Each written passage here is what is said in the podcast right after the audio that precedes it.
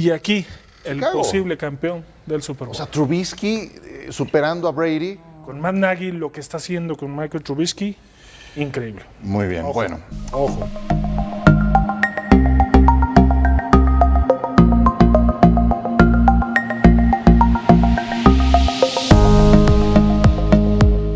Bienvenidos, bienvenidos, bienvenidos a este episodio 78. 78 del conteo oficial de los fanáticosos, el primer y único podcast en español 100% dedicado a los Osos de Chicago, a los Chicago Bears. Hoy en esta noche nos acompañan Jorge. Buenas noches, Jorge, ¿cómo estamos? ¿Qué tal, David? Buenas noches, muchas gracias por la invitación. Saludos a todos. Saludos, saludos. José Antonio, buenas noches. ¿Cómo estás, David? Buenas noches a todos. Saludos. Buenas noches. Juancho. Señores, ¿qué tal?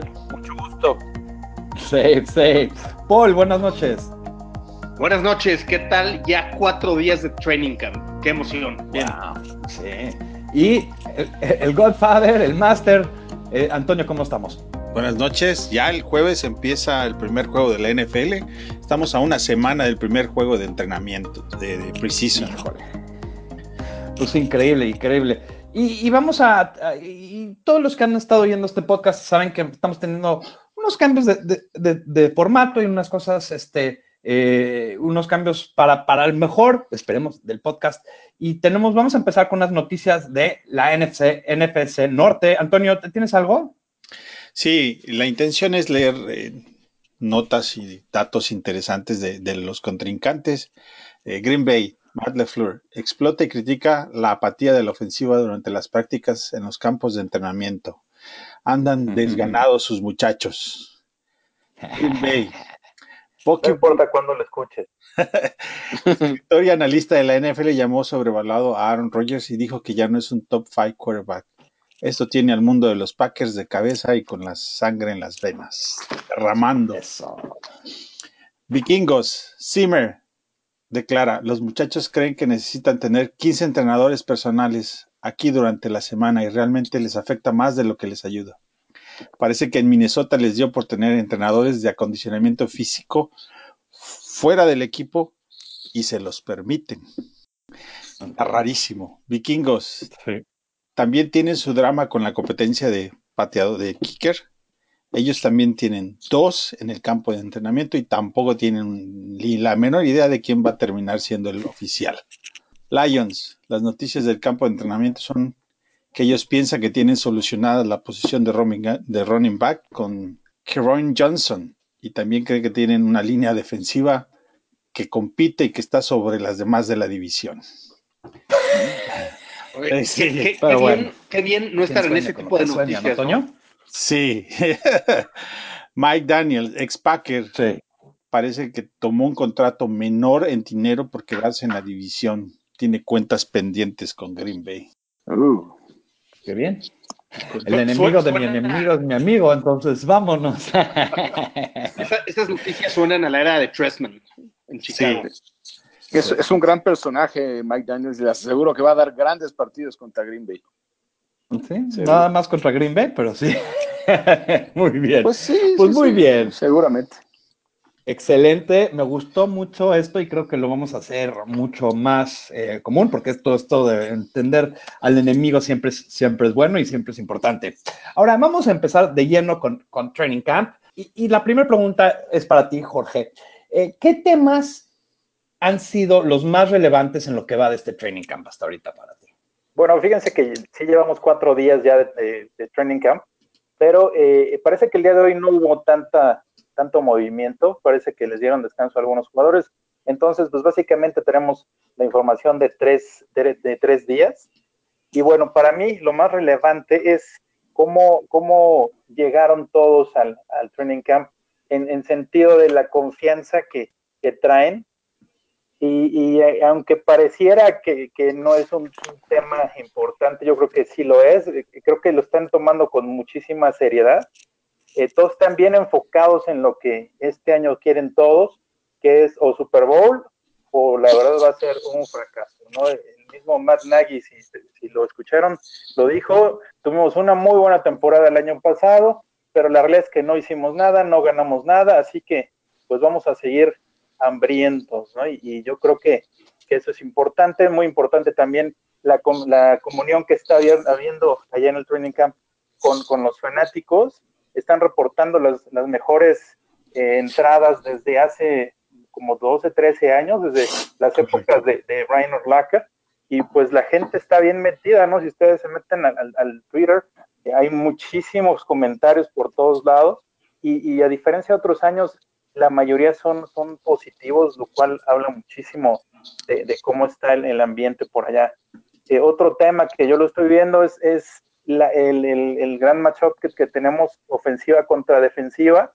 La ofensiva pues está haciendo sus, sus, este, eh, sus intentos de, vencer a la, defensiva número uno de la liga. No lo está logrando. Hay un, algunos destellos ha habido de, varios jugadores, sobre todo de, Allen Robinson, de, eh, fíjense, de Javon que, que no pensábamos mucho en él, pero la verdad es que está destacando bastante. Taylor Gabriel, los corredores, o sea, sí son destellos. El mismo Trubisky pues está, está jugando un poquito mejor que el año pasado, pero al final, pues este, la defensa se está imponiendo. A lo que dicen allá en Estados Unidos es eh, el, el, Iron eh, eh, Blades, Iron, algo así como acero. El hierro forja hierro. ¿no? Ándale, sí. exactamente, ¿no?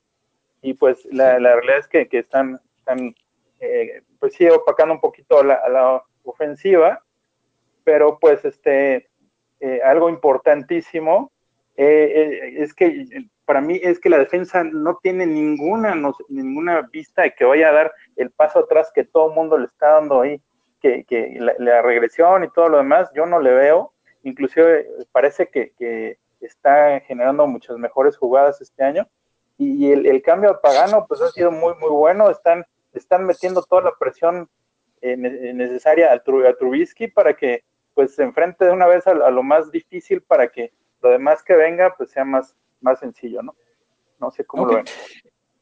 Este, hay rumores que los jugadores llegan en, eh, muy diferente que en otros años, eh, con una confianza, eh, unos, o sea, mucho, con mucho más confianza. ¿Eso tendrá un efecto positivo en la temporada? Eh, a ver, Juancho, vamos a empezar contigo. Eh, claro que sí. Al, algo que trajo Nagy a, a, a los Bears desde el año pasado cuando llegó fue un cambio de mentalidad donde todos los jugadores, además de, de, percibir un gran ambiente en los vestidores, empezaron a, a, a, generarse confianza entre ellos. Con la llegada de Mac a principio de la temporada pasada, todos lo pudimos ver y, y fue brutal el, el, el, cambio de actitud. Y, este año lo que se percibe es un ambiente totalmente cordial entre los jugadores. Eh, van tres días de, training camp, pero no, no hemos escuchado nada que, que, muchas veces se suele escuchar de que se prenden un par de jugadores y ya se andan ahí soltando sus cachetadas, ¿no? Pero, por supuesto, el, el efecto positivo de esta gran actitud que traen, de este gran ambiente que está viviendo, lo vamos a vivir semana tras semana durante toda la temporada. Paul, misma pregunta, ¿tú crees que eh, esta actitud y esta confianza eh, es positiva? ¿Nos va a dar efectos positivos en la temporada o, o, o cómo ves tú? Yo, yo, creo que sí va a ser positivo. Hay equipos que llegan con ese como coquines que, acaba siendo algo negativo, ¿no? Donde, donde creen que ya llegaron y creen que ya no deben de, esforzarse. Escuchando las entrevistas que se le han hecho a varios jugadores, es, es, es lo contrario, ¿no? Llegan con, con un swag, ¿no? Esa es la palabra que, que, están usando mucho los reporteros muy cercanos a los jugadores. Y, y definitivamente yo veo muy positivo que lleguen con esa confianza, que se sepan que tienen el nivel de, competir. Y no solo eso, ya varios jugadores han dicho que, que van por el Super Bowl. Entonces, yo, creo que es muy positivo que, que, han llegado con esta actitud y un, uno de los ejemplos principales eh, a Kim Hicks, ¿no? En, una entrevista que le hicieron, eh, di, dijo exactamente eso, que, que, creen, cada jugador cree en el que está al lado y, y que van por, por todo, ¿no? Y, y, eso, y hicieron eco varios jugadores como Cohen, Este, y uh, Mitch también platicó lo mismo. Entonces, yo creo que es muy positivo la actitud con la que llegaron. Perfecto. Oye, José Antonio, esta, esta va para ti. Eh, ¿Qué es lo que más te ha gustado de lo que has escuchado o has visto de este campo hasta ahorita? Eh, bueno, retomando lo que decía Paul y lo comentó también Jorge, el tema de la, de la confianza, yo creo que algo que podríamos, podríamos resaltar en ese aspecto, y que estoy completamente de acuerdo, que muchas veces hay equipos que se sienten los mejores y que hay que obviamente demostrarlo. Eh, hay un detalle aquí que se me hace muy importante. Eh, se, se menosprecia mucho al equipo. O sea, realmente te ponen como candidato, ¿no? Pero realmente, ¿cuántas personas o cuántos especialistas que no sean de Chicago han escuchado que digan que Chicago gana el Super Bowl? O sea, son pocos. La gente no cree en el equipo. Y eso es muy importante porque eso te hace querer demostrarle a los demás que vas a ir y vas a ganar. Eh, cosas puntuales para no ser repetitivo. Eh, la defensiva, hay dos aspectos que voy a resaltar.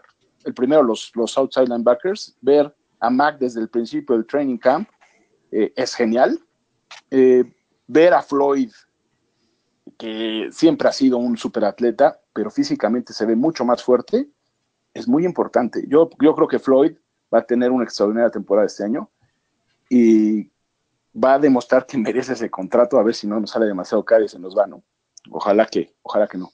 Y la otra, la batalla que hay entre Shelly y Scrime por el, por el eh, slot es genial. O sea, esa competencia los va a hacer mucho mejores y el que quede como titular, yo creo que va a tener una excelente temporada.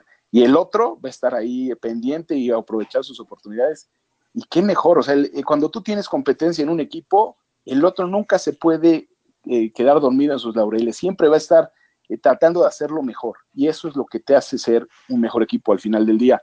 En el tema de la ofensiva, eh, en algún momento comentamos quién era el jugador que creíamos que iba a ser el mejor. Yo se los dije, Allen Robinson va a ser un jugador que va a tener una excelente temporada. Se está viendo en el training camp y lo repito.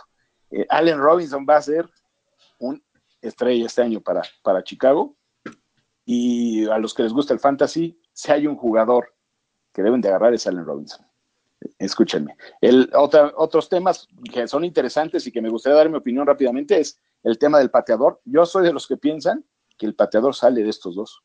O sea, no, yo no creo que valga la pena desperdiciar todo este tiempo, invertir esa uh, camaradería que tienen con los jugadores, que ellos ven que están tratando de ganar su lugar. Si alguno de estos dos tiene muy buena pretemporada, les aseguro que se va a quedar. Okay. Esa es mi opinión. Excelente, excelente. Ahora, eh, en cuanto a la defensa, Toño, existe una percepción en la prensa nacional de Estados Unidos que la defensiva va a empeorar con Pagano. Después de cuatro días de training camp, ¿nos puedes compartir algo? ¿O, tú qué piensas sobre esta percepción o esta idea de la prensa nacional estadounidense? La idea viene de que ha sucedido antes en, bastantes ocasiones. El tema más, o el equipo más cercano en la historia, pues es Jacksonville, que le sucedió algo similar, teniendo una defensa muy, muy buena. Eh, la diferencia entre Jacksonville y Chicago tiene que ver con la calidad de los jugadores en todas las líneas de la defensiva. Sí es cierto, el cambio de, entrenador siempre va a tener un impacto en los números, pero aquí estamos hablando de alguien como Rockwan Smith, que el segundo año va a ser mejor. Bill Nichols también va a ser mejor. ¿sí? Eh, no podemos considerar que se van a quedar como jugaron el año anterior. Entonces, eso va a terminar nivelando y balanceando el asunto para que la defensa mantenga una calidad de juego en puntos no permitidos. Tal vez eh, repetir los números de, takeaways, de, intercepciones y de touchdowns sea un poquito difícil, pero a final de cuentas ese no es el objetivo. El objetivo es ganar y llegar al Super Bowl y ganar el Super Bowl. Y para eso esta defensiva eh, está, está lista. Incluso me gustaría preguntarles a ustedes, así rapidito, a bote pronto, ni siquiera estaba en el, en el script, qué posición o qué jugadores piensan que de los que son número uno, de los titulares, cuál es el, el, jugador, el peor jugador de todos los que están. del equipo Bullard. número uno. Bullard. Screen. Screen. ¿De, ¿Defensivo y ofensivo o solo Defensivo, defensivo? defensivo, defensivo. Para mí, a Mucamara. Ok. Bullard. Ah, híjole. Interesante. Yo, yo creo que difícil, Bullard, yo, definitivamente. Bueno, si lo cuentas como titular. Bullard. Pero Bullard no es titular. Bullard no es titular. Ese es el punto. ¿Qui- ¿Quién sería el, el- el- Screener. quién sería? Screener. Y Lau Nichols. Y la Nichols este, no es, no creo que es sea, titular. no sea el peor jugador. Ah, Screener. no, no, no, no. no. Eh, Exacto. La pregunta es ¿cuál de los titulares es el Yo creo peor que jugador? Clinton Dix hasta que muestre lo contrario. Sí, puede ser, puede ser él también. Ok, pero ent- entonces, ¿y los demás? Los demás son muy fuertes. O sea, no tenemos. inclusive los que estás nombrando pueden llegar a ser excelentes jugadores. Nada más es que, Claro. ya sabes, es como decir, comparas un diamante con un rubí, ¿cuál es el que vale menos? Pues sí, el rubí vale tantito menos, pero no, no, es, no es despreciable. Entonces, de esa manera le explicamos a la gente la calidad de defensiva que tenemos. No, no, que no les quite el sueño. Ahora, yo quería tocar un tema. yo quiero tocar un tema sobre eh, la ofensiva. Hay rumores de formaciones exóticas de Nagy, que no es nada eh, nuevo, que los que conocemos a Nagy, los que hemos visto sus, sus juegos del año pasado. ¿Y, y, y qué tiene en mente para Cordell Patterson? Bueno, Cordell Patterson el año pasado eh, entró a la liga como receptor, pero la, la realidad es que él tuvo mucha efectividad haciendo lo que le llaman los sweeps, que es donde corre el receptor de un lado de el- el- la línea de golpeo al otro y le dan eh, el balón mucho que hizo Miller el año pasado eh, y tuvo mucha efectividad con esas corridas. Acordémonos que él es, mide 6 pies 3 pulgadas, es- corre como un atleta de olímpico y además es un cuate fuertísimo en 230, 220 y tantas libras. Entonces yo creo que algo que el año pasado eh, atrajo mucha atención sobre él es que corrió el balón mucho más y inclusive lo tenían listado como running back y como wide receiver. Yo creo que mucha gente va a caer en la trampa de decir es que es un corredor y van a, cada vez que entran en, en, en movimiento, van a acercarse a la línea de golpeo. Y a la larga lo que va a pasar es que lo van a, le van a hacer lo que le llaman el wheel route, que es a donde como un running back sale de lado a lado y de repente se, echa un go route, que es una, una ruta directamente al Lenson, y le va a ganar la espalda a cualquier persona, porque él tiene ese tipo de rapidez. Entonces los va a marear de lado a lado, de lado a lado, de lado a lado, hasta que en una de esas, cuando empiecen a jalar el safety hacia la línea de golpeo, le va a ganar la espalda y va a ser un touchdown de 80 yardas. O sea, eso es lo que yo creo que él trae al juego. Y, y- y algo muy interesante es por su corpulencia física, es muy difícil de bajar en, eh, el campo abierto uno contra uno. Y especialmente un cornerback que es mucho más eh, delgado. Entonces, en cuanto a formaciones especiales, sí sabemos que Nagy lo va a tener y lo va a usar de maneras muy creativas, pero yo creo que mucho de su éxito va a venir en marearlos de un lado al lado, de lado a lado del campo y de repente ganarles con, una, eh, con un pase largo. Eso es lo que yo siento que va a pasar. Claro, eh, Antonio, tú tenías aquí algo que... Sí, yo, yo escuché que en el eh, del entrenamiento la impresión es que Davis le va a quitar, le va a estar quitando chambitas a Patterson en, en esas partes. ¿no? Pues mira, para que tengamos una idea, él tuvo eh, eh, en- como receptor, porque el año pasado decían es que corría la pelota mucho, corría la pelota mucho, pero en realidad sus corridas solo le dieron un promedio de, eh, solo tuvo un 5, eh, 5.4, que es, bueno, pero no es excelente. Y en cuanto a atrapadas, tuvo un 11.8, entonces también ahí estuvo interesante. Si es un jugador que si lo usas bien y tienes muchas otras armas, creo que puede causar cosas. Ahora, no va a ser el número uno, no va a ser el número dos, no va a ser el número tres. Entonces, él va a tener sus paquetes y va, va a ser ese tipo de jugador, en mi opinión.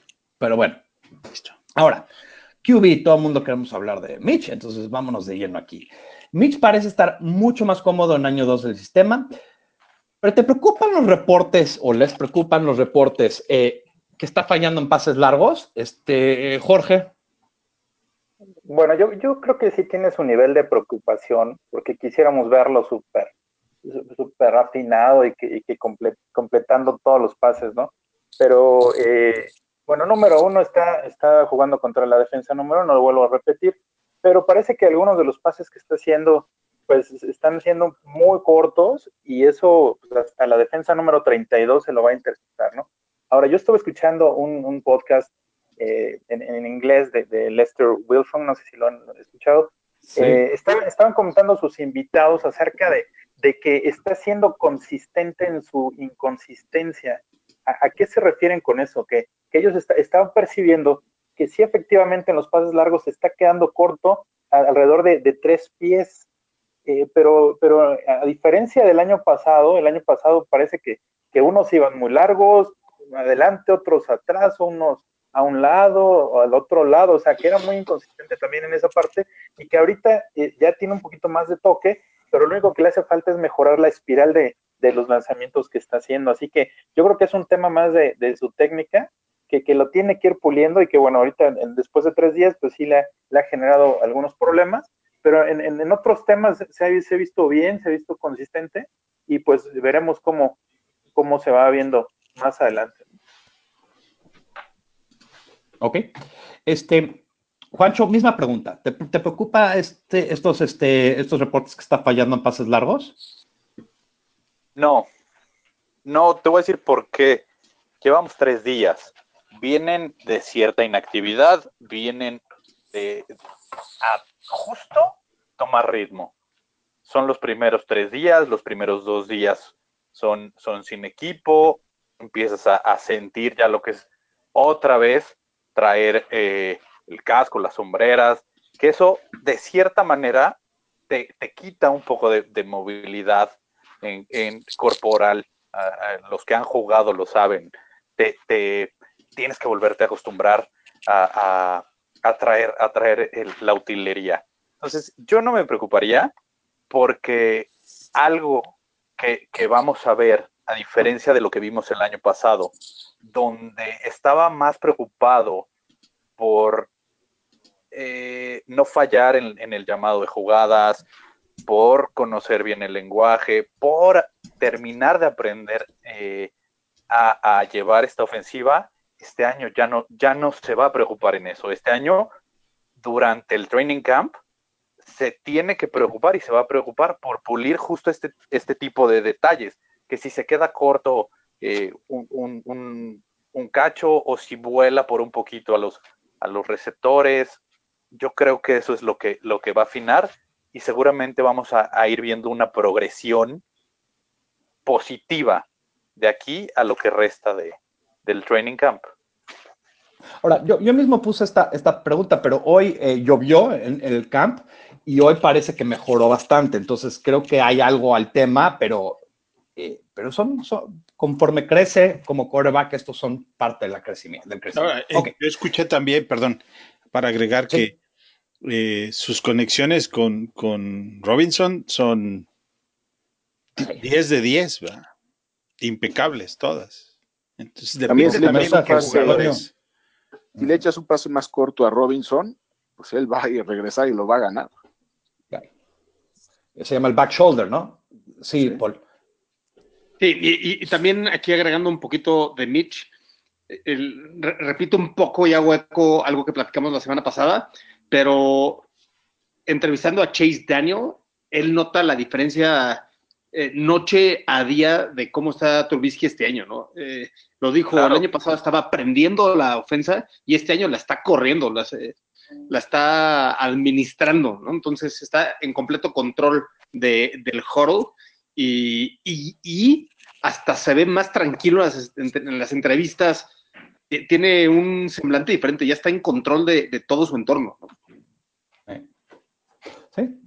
Sí, vamos a tener mucho que platicar de Mitch y, apenas estamos rascándole, pero, pero vamos a avanzar porque creo que hay, unos temas eh, que están surgiendo que están muy interesantes. Entre ellos vamos a hablar primero de los running backs. Eh, se ve que los tres jugadores de los tres corredores, perdón, llegaron muy bien al training camp y han jugado bien, muy bien ocupados. Este, ¿Qué impacto tendrá en la oficina tener esta dimensión que faltó el año pasado con Jordan Howard? Este, José Antonio. Pues eh, le llaman el monstruo de tres cabezas y con mucha razón. Eh, la gran diferencia que veo, y la verdad yo era un fanático de Howard, lo confieso, era este, uno de mis jugadores favoritos, pero Howard no estaba diseñado, no está diseñado para esta ofensiva. Eh, la diferencia es que los tres corredores que tenemos ahora, Montgomery, Davis y, y Cohen, los tres son buenos para prácticamente todo lo que se busca con este, con este sistema. Eh, eso lo que te hace es que no importa quién esté en el campo, a pesar de que son un poco diferentes o cada uno tiene sus virtudes, los tres van a funcionar bien. Eh, hace una ofensiva completamente impredecible y eso para mí es lo que va a ser muy diferente. La temporada pasada estaba Howard e inmediatamente todos sabíamos que íbamos a correr, ¿no? O, eh, o, limitaba muchísimo lo que podías hacer en esa, en esa ofensiva. Ahora eh, vamos a ver a, a, Montgomery, vamos a ver a Davis, vamos a ver a Cohen. Para mí empieza Davis como titular. Eh, yo creo que Davis y Montgomery van a dividir el tiempo. Con el tiempo, lo natural es que Montgomery va a ganar la titularidad y será este, eh, el corredor titular y seguramente los próximos años ya veremos algo diferente, pero este año yo sí espero una división de, de, acarreos, de atrapadas entre ellos dos, y veo a Cohen con el mismo protagonismo del año pasado y quizá sin tanta presión. De, de repente parecía el año pasado que, que, tenía que hacer más de lo que era su trabajo y creo que ahora eso lo, lo va a liberar. Creo que va a tener una mejor temporada este año, se va a aprovechar más sus habilidades y eso es muy importante. Otro, otro aspecto que hay que mencionar es lo que decías hace un rato de, de Patterson. Eh, Patterson es un jugador que se va a usar poco, pero creo que se va a usar de forma eficiente. Yo creo que es un arma eh, vital también para el, para el sistema porque es otro que te hace ser impredecible. Yo creo que la gran diferencia de, esta, de este año, en general, la gran diferencia en la historia de este equipo, nunca, desde que yo tengo memoria, habíamos tenido tantas armas ofensivas como este año.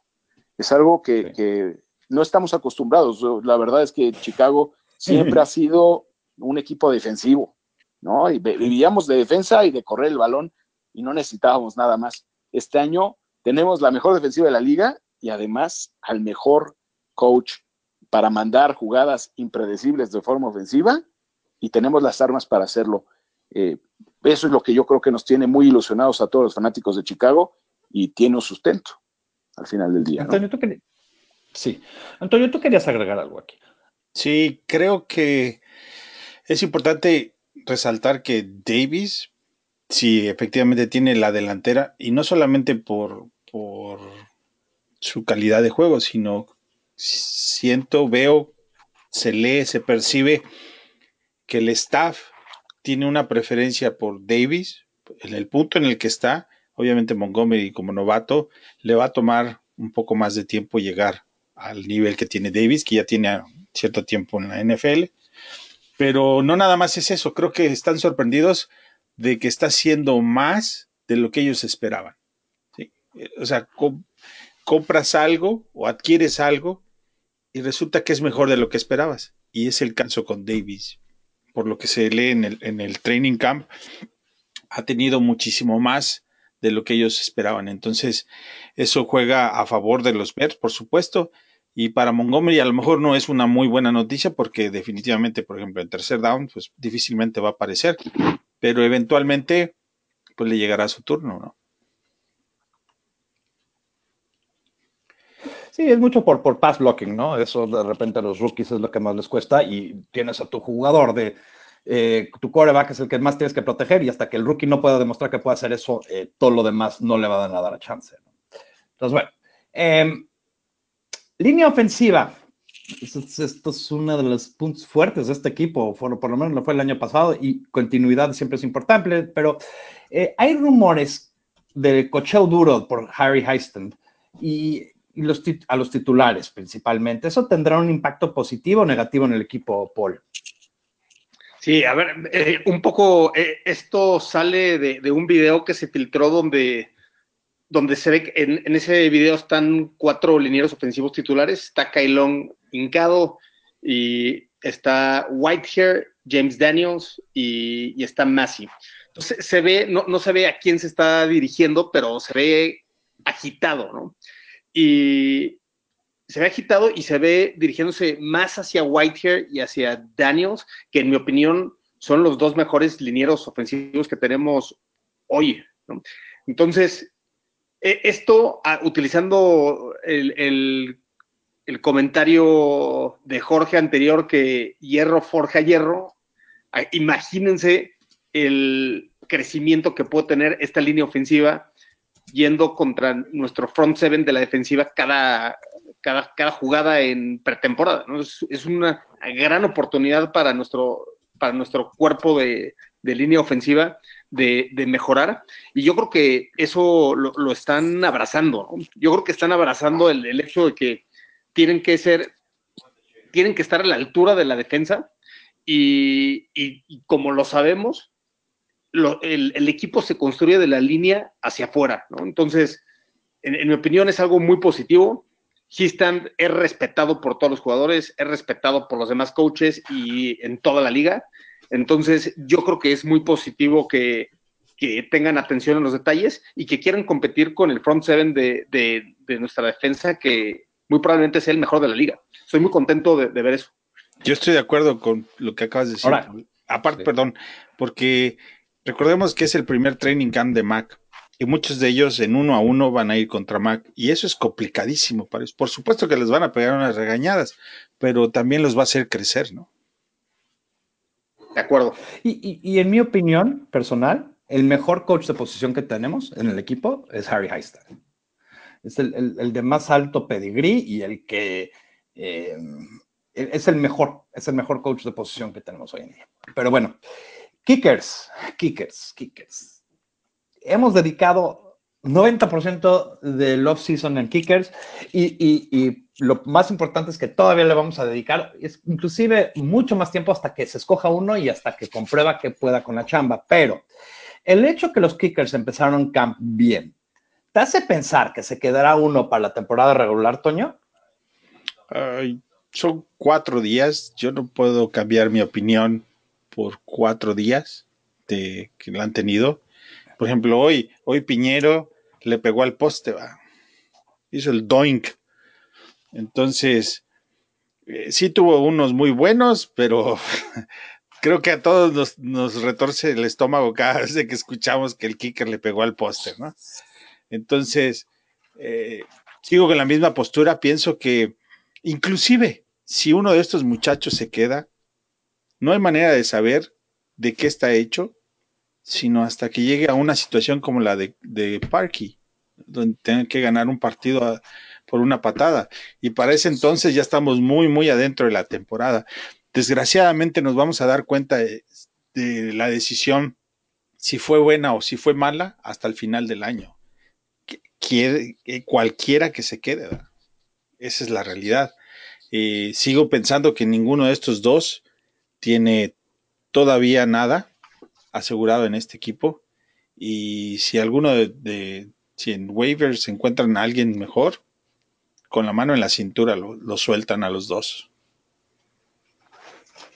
Ah.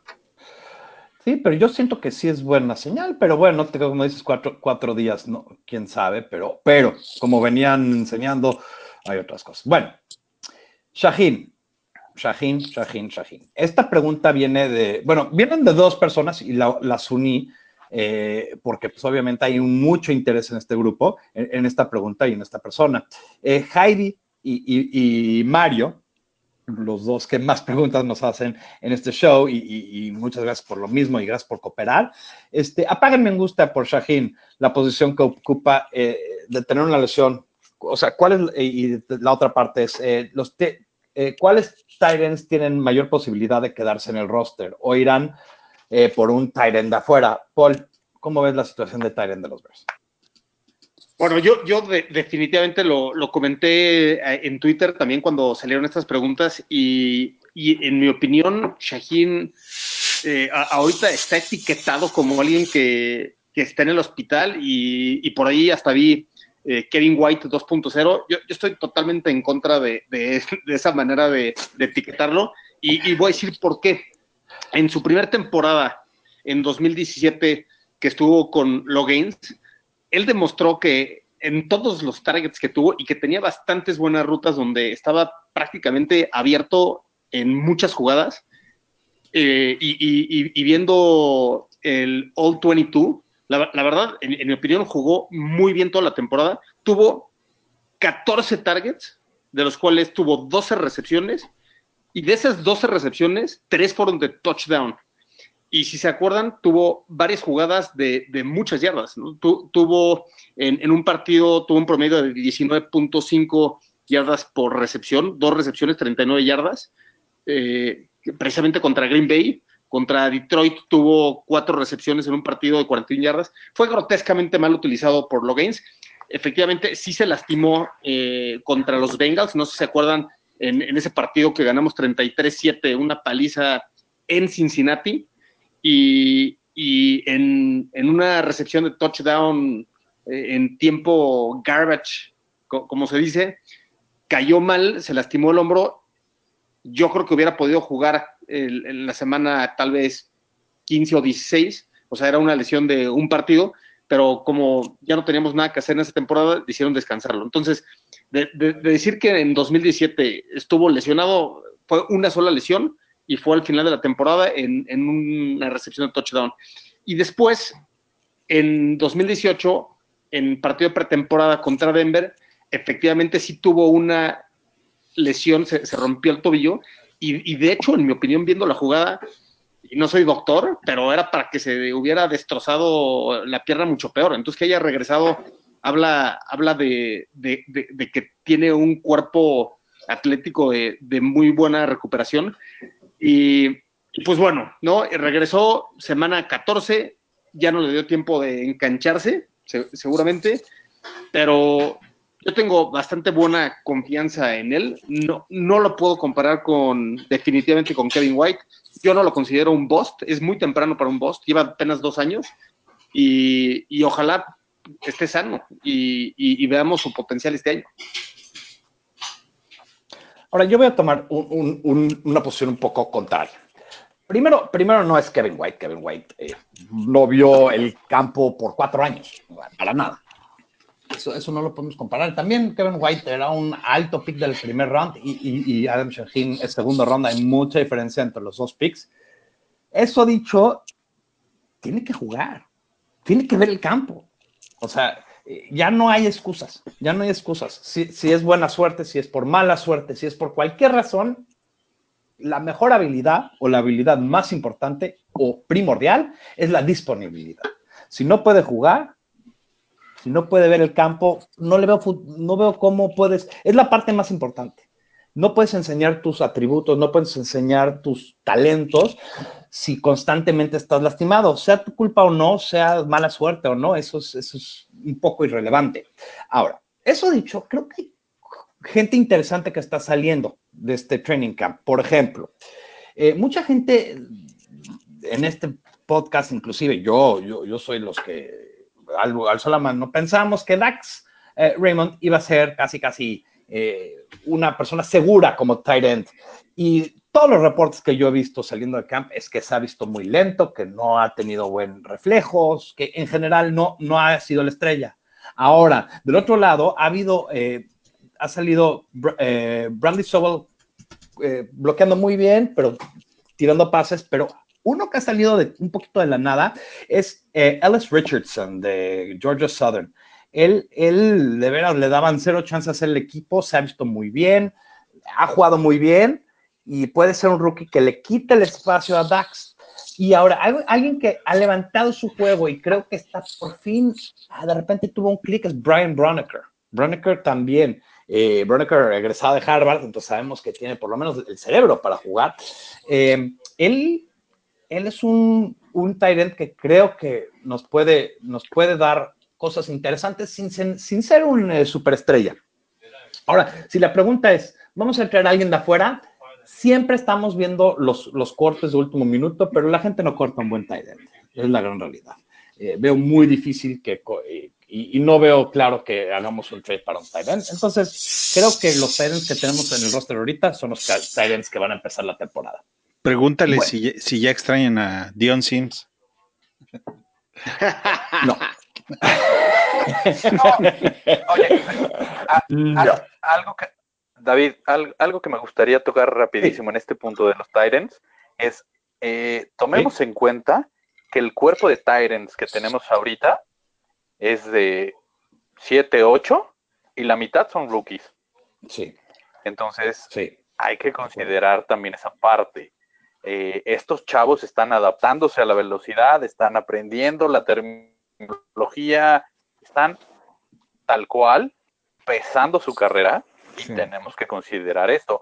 Alguno de ellos hará el equipo, otro entrará al de prácticas, entonces creo que por ahí, por ahí hay que, hay que considerarlo. Como dices, todos los equipos siempre están eh, viendo los desechos de los demás. Y, claro ejemplo fue en años pasados. Nosotros nos deshicimos de, algunos jugadores y resultaba que se, que se iban a otros equipos y eran unas superestrellas. Como el de hijos. Estoy de acuerdo contigo que llevamos cuatro días de campo, que no es tiempo para, para espantarnos, pero sí hay, sí hay algo interesante ahí a la pregunta. Pero bueno, Jorge Gaxman 92, 1992, no sé si, si lo reconocen en este podcast, pero aquí está. Hizo una pregunta y, me gusta, porque, porque ah, me gusta mucho que, todo el mundo participe, obviamente. Eh, me gustaría que se hablara del famoso, de la famosa lista top 100 del NFL Network. Sé que es subjetiva, pero se presta a reconocer a, a Puller, a Hicks y a ver quién más sale eh, de aquí al miércoles. Jorge, ¿tú cómo ves esta lista? Te, planteo tu propia pregunta. De entrada, perdón por preguntar, ¿no? Pero este, fíjense, yo, yo, lo que quería ver es, es como siempre, cómo se nos hace a un lado en, en, la NFL. Y, por ejemplo, el tema de Fuller en el lugar 95, pues no se me hace ni, ni cerca de su nivel. Eh, 15 intercepciones en su carrera y de esas 15, 7 se las aventó el año pasado, fue Pro Bowler y, ser 95 no me queda así como que, como que muy, muy claro todavía. Eh, de ahí nos saltamos al, al 39 con Hicks, que, que, bueno, la verdad elevó muchísimo su, nivel de juego. Eh, para mí era un poquito más, quizá dentro de los primeros 30. Pero el que sí, de plano, de plano, este, me pareció muy mal, eh, Eddie Jackson, ¿no? Para mí Eddie Jackson fue, el año pasado fue el primero que en el mejor safety, pero yo creo que fue de los mejores defensivos del año, y por los números que tuvo, impresionantes, y estar en lugar 30, la verdad, pues no, no me convence para nada. Y, bueno, nos falta Khalil Mack, que hoy no salió, así que seguramente va a estar en, el top 10.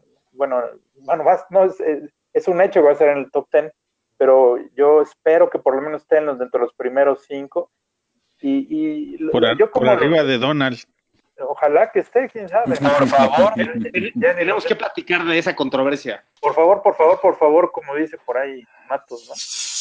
Eh, y, aquí lo único que, me queda claro es que todo lo que se hizo el año pasado, pues no es suficiente en la liga para que para tener todavía el reconocimiento. Tenemos que ir más allá y hasta que no ganemos el, el Super Bowl, pues va, va a haber mucha más, más reconocimiento a este equipo.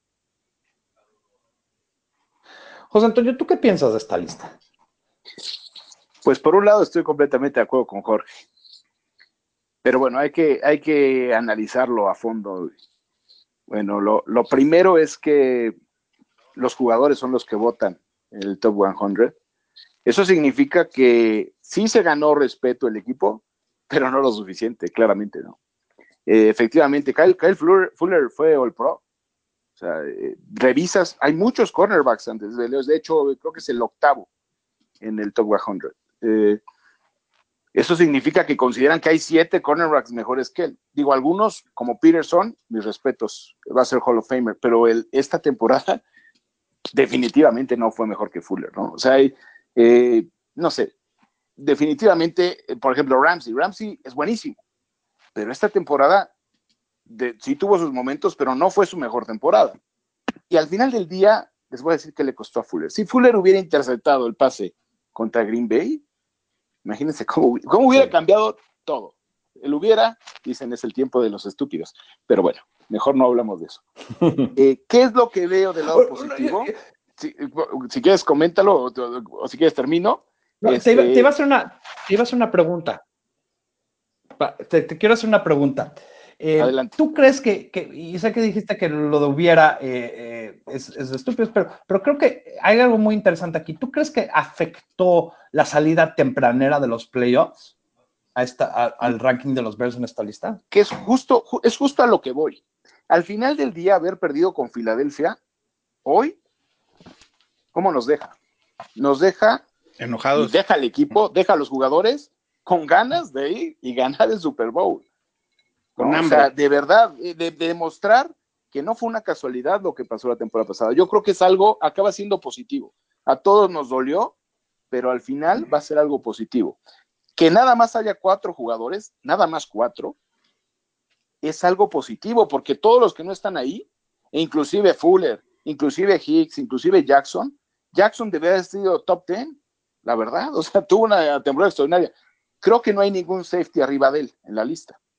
La verdad, por lo que estuve revisando, hasta ahorita ya llegaron hasta el, hasta el 10 y no hay ningún safety, y no creo que haya otro. Y pero aún así- sí, claro. Y si te gustaba alguien como estar Sanders, en top 10. No, tendría que estar porque fue extraordinaria su temporada. Y Mac tiene que ser top 5 y creo que lo va a hacer, pero va a estar abajo de Aaron Donald. Y al final del día, eso es mejor. ¿Por qué? Porque los alienta. Tú ves y dices, es que no me reconocen lo suficiente. Eddie Goldman no debería estar ahí. Ustedes digan, de verdad, o sea, Eddie Goldman es fundamental para la mejor defensiva de la liga y no es top 100. Eso me parece increíble. De verdad, increíble. Entonces, al final del día, Sí. esto te permite para alimentar, alimentar tu, tu, este, tus ganas, tu hambre de triunfar, y es algo positivo. ¿no? O sea, yo creo que al final del día nos va a cambiar. ¿Y saben qué? Desde ahorita pronostico que el próximo año va a haber ocho jugadores en el top 100. No les Cuatro ofensivos. Muy bueno. Cuatro ofensivos. Puede ser, Sí. pero tiene que estar Goldman, entonces van a ser cinco defensivos. Habrá que verlo. No, está Por lo menos ocho. yo- El tema, el perdón, tema es que, espérame, espérame, porque este sí Yo- está interesante. O sea, A ver, dale, dale. yo digo que. Última cosa, última está- cosa antes. A ver, ¿Sabes qué? Donald va a estar arriba de Mac este año, definitivamente, porque Donald va a ser, seguro va- lo van a poner el, el 2 o el 3. Y a Mac te, lo van a poner como en el 5. te apuesto un 12, tocayo. No, porque ya está, ya está el top 10 y no apareció. Por eso. Ah, el 12, va, le entramos. Listo. Listo. No, Donald cerrado. tuvo una mejor temporada No. 2018 que Mac y eso no hay duda alguna. ¿Mejor en qué? con más juegos, ¿Mejor en qué? O sea, ¿mejor Me- en mejor qué? en con todo más, sentido. con más No, juegos no, y más no. preparación. No, no, no, no. Es como, como la temporada en la que en la que Elliot de Dallas le ganó a Howard cuando Howard tuvo tres juegos menos. Es comparar algo similar. No, y tienes que comparar- considerar el impacto que tuvo Mac en un equipo, que eso no lo cuantificas en los números, y no todo es números. o sea, Lo- Los Rams llegaron y al Super Bowl. ver, pero no, por no gracias a Donald, cuantificar. porque en el Super Bowl desapareció. Donald, Donald pero estaba en, en un. A, a Donald lo dominó un chamaco que se llama Daniels, Sí. que fue seleccionado de segunda ronda, salido de la Universidad de Iowa, no lo dejó hacer nada. Hay que tomar eso en cuenta. Y ese, y ese Daniels juega con los Chicago Bears. A Donald, algo que le ayudaba es que al, al lado de él, tener a, a su Azul. tampoco, tampoco es, es a cuál de los dos le vas a hacer, le vas a hacer el doble equipo. Porque se lo tenías que hacer a uno de los dos, forzosamente.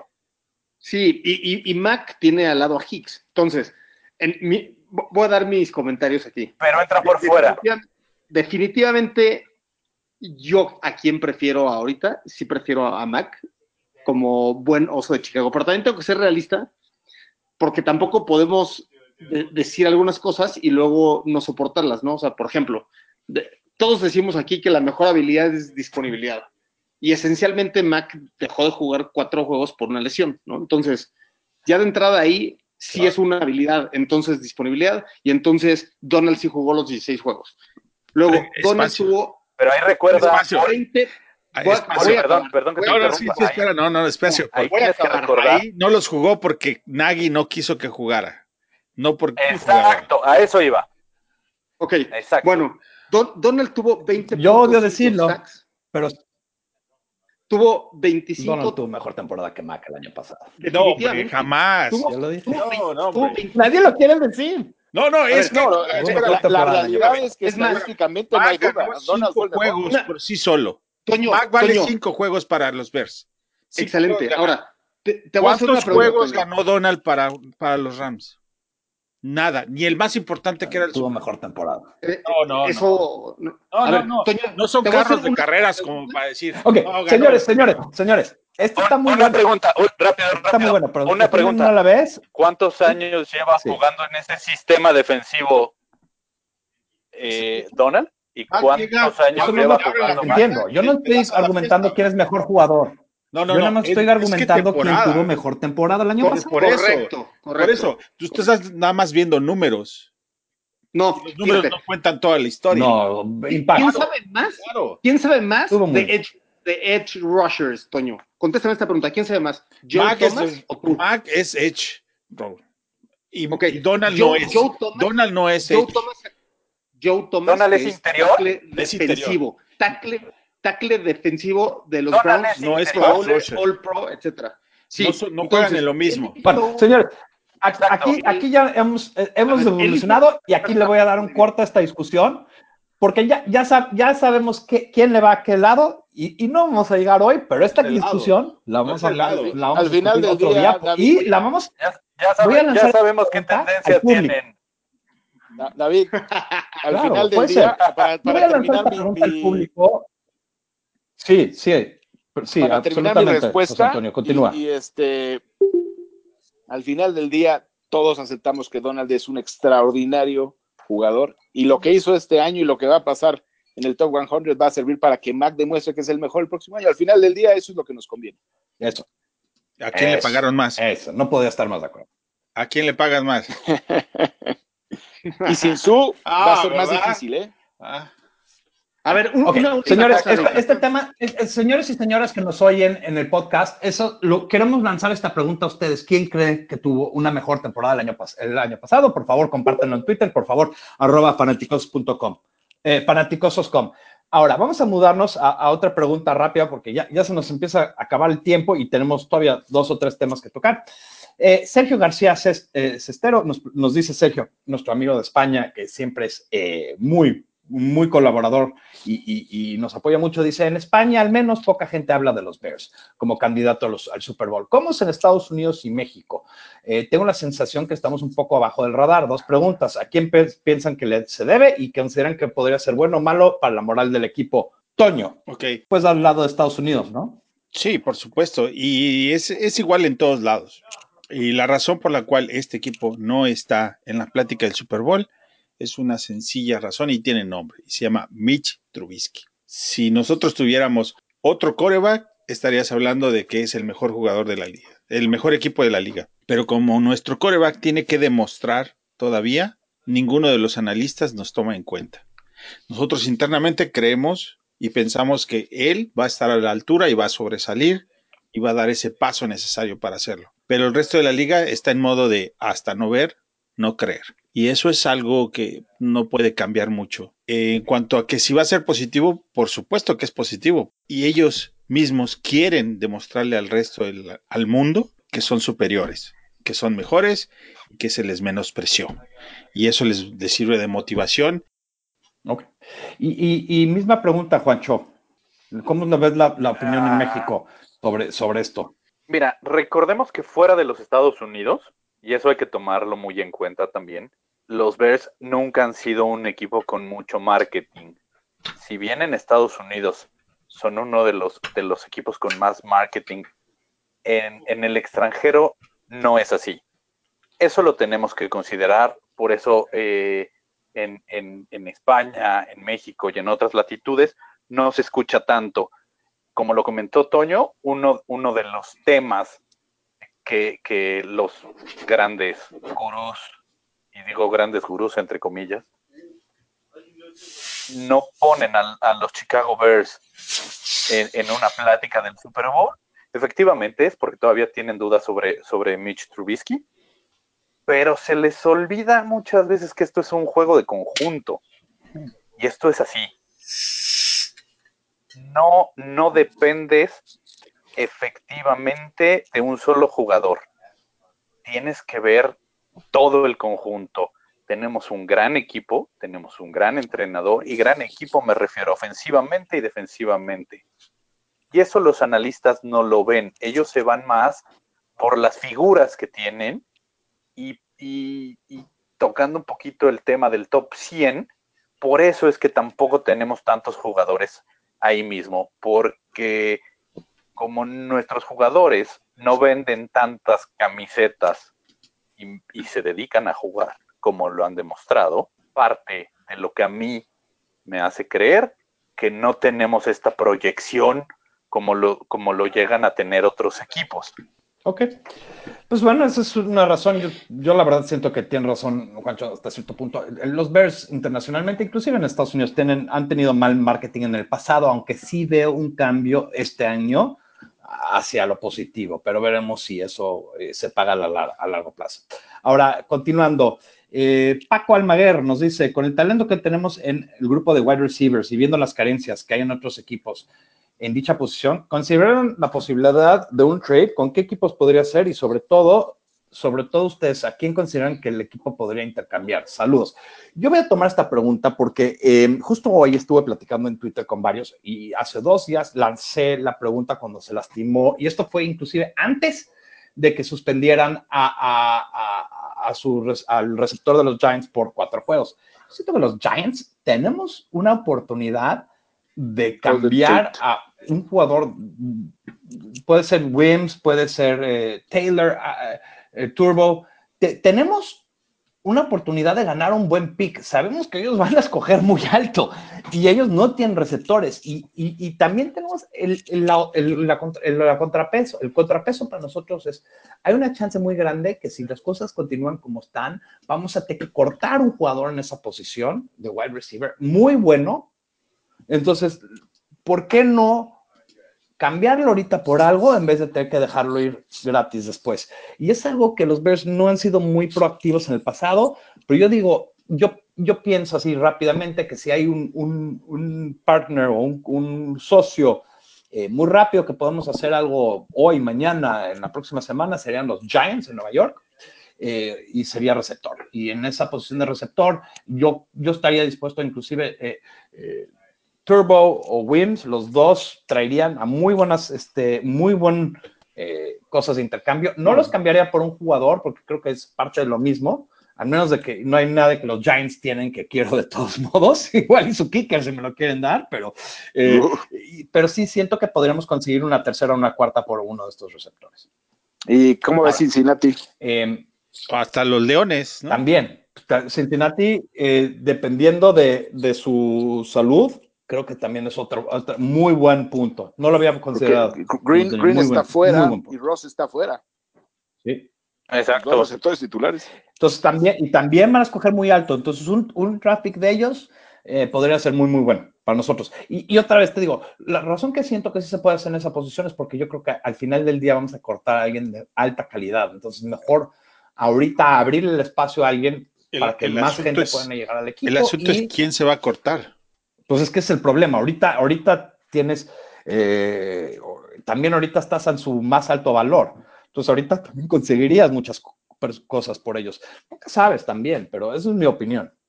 Pero bueno, yo quiero, todavía hay otra pregunta y, y, esta sí la voy a dejar a todos porque, bueno, por lo menos el que la quiera tomar, que levanta la mano. Yo no he oído nada del tema, entonces quiero oír de ustedes también.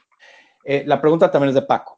Dice, eh, ¿saben cómo le ha ido estos días en el campamento a Matthew Betts? Ma eh, Matthew Betts, que es el jugador de Canadá. Eh, ¿Han leído algo? ¿Han escuchado algo? Es un jugador que me intriga y que podría ser un diamante en bruto. ¿Alguien ha oído algo sobre eh, Matt Betts? Pues yo, lo, yo, lo, único que escuché es que... Grillos. En, sí, no, ahí en, en, en, una entrevista rápida a Pagano le dijeron que qué jugador le había impresionado más hasta ahora y dijo Matthew Betts y Chuck Harris. Yo soy fan de Betts, ya hasta pronostiqué que se es, queda, así es que, ¿qué les digo? De los novatos. De los novatos Yo no he oído nada de él. Y, y, y, si, y, son cuatro días, pero de esos cuatro días, solo dos días con, con casquillos, con pads. Eh, y creo que es demasiado. Eh, para esa posición necesitas mucho juego para, para darte cuenta de la rapidez de un jugador. Inclusive creo que necesitamos un juego o dos juegos. Eh, acordémonos que Nagy no, eh, no el año pasado no jugó casi nadie de los, este, de los starters, casi ninguna parte del preseason, entonces le van a dar chance a este Matthew Betts, pero nada más en lo personal yo no he ido nada y, me da gusto lo que dice Toño, pero yo no había ido nada. Sí, dijo Chuck Harris y Matthew Betts. igual y una de las razones Chuck Harris es otro increíble. Sí, perdón, igual y una de las razones por las que no han querido decir nada es para meterlo al practice squad, puede ser. Eso creo que es otro punto muy interesante. No quieres hablar muy bien de un cuate que quieres esconder de otros equipos. No, y inclusive a veces tienden a jugar menos.